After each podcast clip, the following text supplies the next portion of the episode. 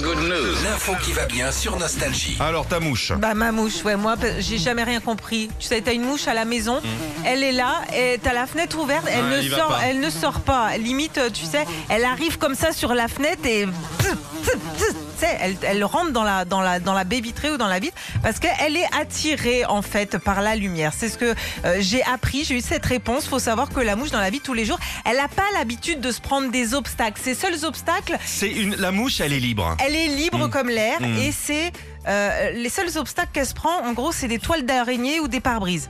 Ou des cacas. Ou des cacas, si tu veux, oui. euh.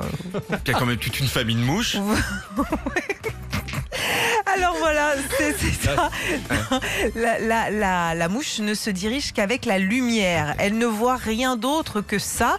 Et euh, bah du coup, elle se cogne sur la vitre. Elle comprend plus rien. Tu sais, elle est un peu comme comme asso- assommée. Ça la bloque. Et du coup, c'est pour ça qu'elle reste à la maison. Un petit peu aussi, tu sais, comme elles- comme quand elles sont sur les lustres, elles se prennent les lustres comme ça. La Ouais. lumière. Elle est paumée. Puis, elle est, bah, pauvre, elle elle est un- vie fatigante, comme un- trois gosses, ouais. elle est Elle fatiguée. est la mouche. fatiguée, elle est un peu comme, euh, tu sais, un peu, un peu bourrée. Ouais. Elle comprend plus rien. Ah, et c'est pour ça qu'elle elle ne, elle ne veut pas, elle ne veut pas sortir. Elle reste chez toi. Et alors, qu'est-ce que ça boit une mouche alors pour être bourré Je sais Il y a pas. des bars à mouches, il y a des, Peut-être, peut-être. des soirées. Non, faut savoir aussi qu'une mouche mâle qui tourne autour d'une lampe, et bah, ça attire la femelle. Tu peux peut-être essayer ce soir avec ta femme.